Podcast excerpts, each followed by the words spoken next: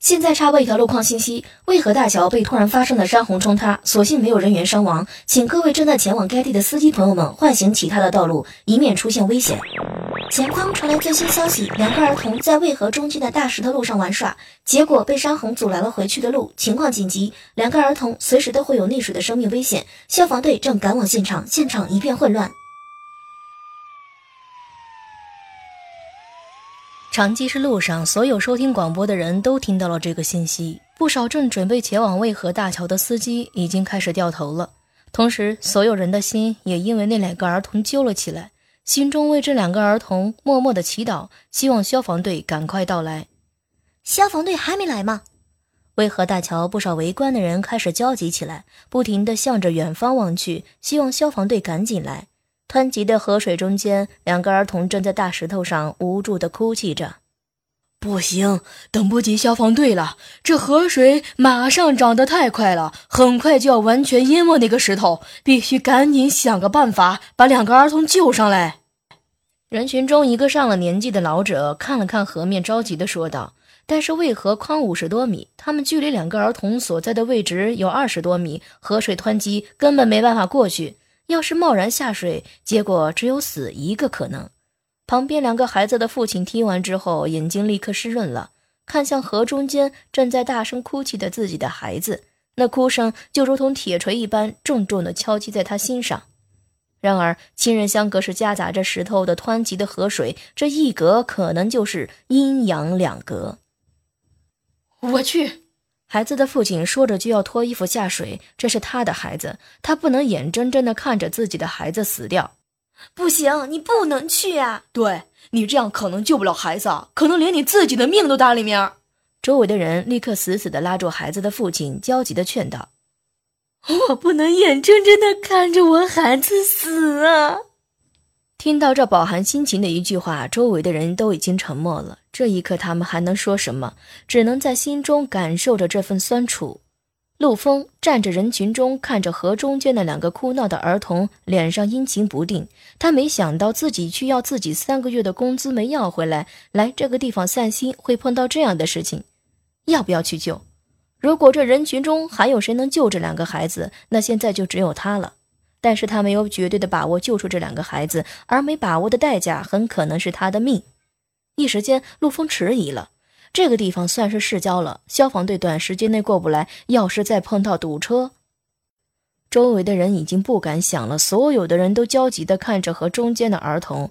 这个时候，人群中突然发生了一声惊呼。陆枫急忙望去，原来河水已经涨了儿童的脚踝处，用不了几分钟，这两个儿童肯定会被冲走。而现在消防队还没到，等不及了。陆枫眼中闪过一丝坚毅，转身挤出人群，向着河岸上的草丛中走去。死就死了，老子十八年后又是一条光棍好汉。来到草丛中，陆枫看了看周围，确定没有人注意自己后，立刻闭上眼睛，慢慢的享受着体内的内气的运行。他修炼家里不知哪个朝代传下来的那本破烂的无相生已经二十年，上个月才感受到体内的内气的存在，而上周才学会运用。自己体内到底有多少内气，他不知道；到底能消耗多少，他也不知道。不过有一点他清楚，那都是自己能用。不过不是想用就能用的，必须先调动起来才能用，典型的一个鸡肋。不过，在他开发出第一个功能越用越熟练的时候，他就不这么想了。而今天，他就要用这仅有的一个功能。感受到体内的内气之后，陆枫立刻将之运往全身，重点是双腿和提气轻身。很快，陆枫猛地睁开了眼睛，眼神中瞬间闪过一丝金光。这个时候，河中间传来一阵大哭声，随之而来的是河岸上众人的一阵惊呼声。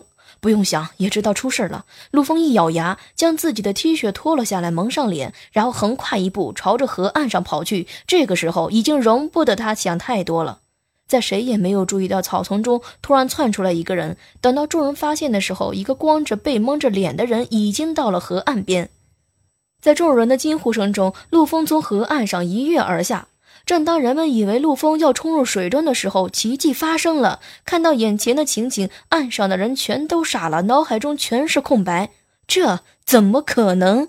陆风冲下河岸，脚尖轻点着河面，犹如一只飞燕，向着河岸中间掠去，在河面上掠起向四周漾开的波纹。轻功，传说中的轻功！岸上的人很快的反应了过来，激动的看着陆风的背影。谁也没有想到，在这个关键的时候，他们竟然能看到只在传说中才能出现的轻功。震惊的同时，他们心中也满是期望，眼神灼灼地望着陆枫的背影。中国的传奇轻功能不能在最关键的时刻拯救两个儿童的生命呢？陆枫已经是所有希望的所在。两个孩子的父亲脸上的绝望变成了希冀，双眼紧紧地盯着陆枫的背影。这个人只要能救了他的孩子，不管让他做什么，他都愿意。快呀，再快！不少人心中暗暗地给陆枫加油。这个时候，河水已经到了两个儿童的小腿部位，两个人已经站不稳了。刚才妹妹就差一点被冲走，如果不是做哥哥的紧紧地拉着，两个人已经被洪水吞没了。两个儿童的哭声更大了，眼神中满是无助。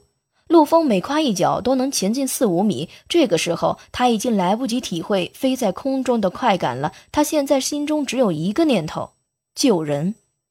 就在这个时候，湍急的河水突然冒出来一块大木头，陆枫眼神顿时一寒。但是这个时候已经来不及躲避了，陆枫的脚被狠狠地绊了一下，踉跄着就要落入水中。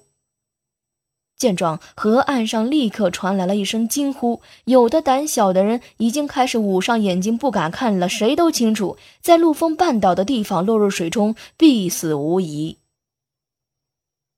不过，奇迹再一次发生了。被绊得腾空的陆枫立刻将上身的内气运到手掌上，轻轻拍了水面，身体接着水面的反弹力再次腾空。一个空翻之后，陆枫双脚稳稳地落在了水面上，没有停留，再次向着河中间的两个儿童掠去。看到有惊无险，河岸上传来了一阵阵欢呼声。听到身后的欢呼声，陆枫的嘴角露出了一丝苦笑。他的情况只有他自己最清楚。刚才的那一下，让他不仅消耗了不少的内力，而现在他对能不能坚持到对岸更加没有信心了。离两个孩子还有六米远的时候，危险再一次发生了。两个儿童的上游竟然出现了一个大石块。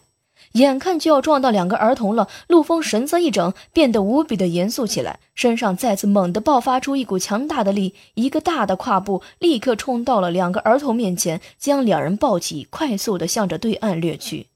他的身后，一个大石块露了出来，携着雷霆之势向着下游冲去。看到陆枫救出了两个儿童，河岸上的人立刻一阵惊呼。而对岸的人已经做好接人的装备，都想看看这位武功高手到底是谁。如人饮水，冷暖自知。陆枫现在的情况一点不容乐观，他现在身上多了两个儿童，加起来一百多斤，大大的加重了他的负担。刚才他还能用脚尖轻点水花，这个时候他只能用整个脚面来支撑了。他的鞋已经湿了，每一次都要带起不少的水花。在离对岸还有十米的时候，陆枫已经在趟水了，水面已经没到了他的脚踝。坚持！陆枫低吼一声，眼睛紧紧地盯着对岸，奋力地向对岸冲去。每步现在只能跨出一米半，十米，八米半，七米，到了。在脚踏上对岸的时候，陆枫嘴角露出了一丝微笑。已经筋疲力尽的他，差一点摔倒在地上，但是为了不摔着两个孩子，他还是坚持站稳了，将孩子放下。正当他准备休息一下的时候，突然看到周围人带着疯狂的眼神，陆枫心中一凛，运起身体内仅存的一点内气，在众人的为两个孩子被救了的欢呼声中，虚一般的向着远处逃窜而去。地面上的反作用力可比水面上的大，消耗的内气自然也少。陆枫只需要轻身就可以了，不需要提气太多，一步七八米，很快陆枫就消失在了远处，只留给了众人一个背影。等陆枫离开了，众人这才反应过来，看着那即将消失的背影，心中同时冒出了一个疑惑：这个人是谁？陆枫逃到了远处没有人的丛林当中，立刻盘腿坐下，恢复内气。他这次消耗太大了，差一点就死在河里。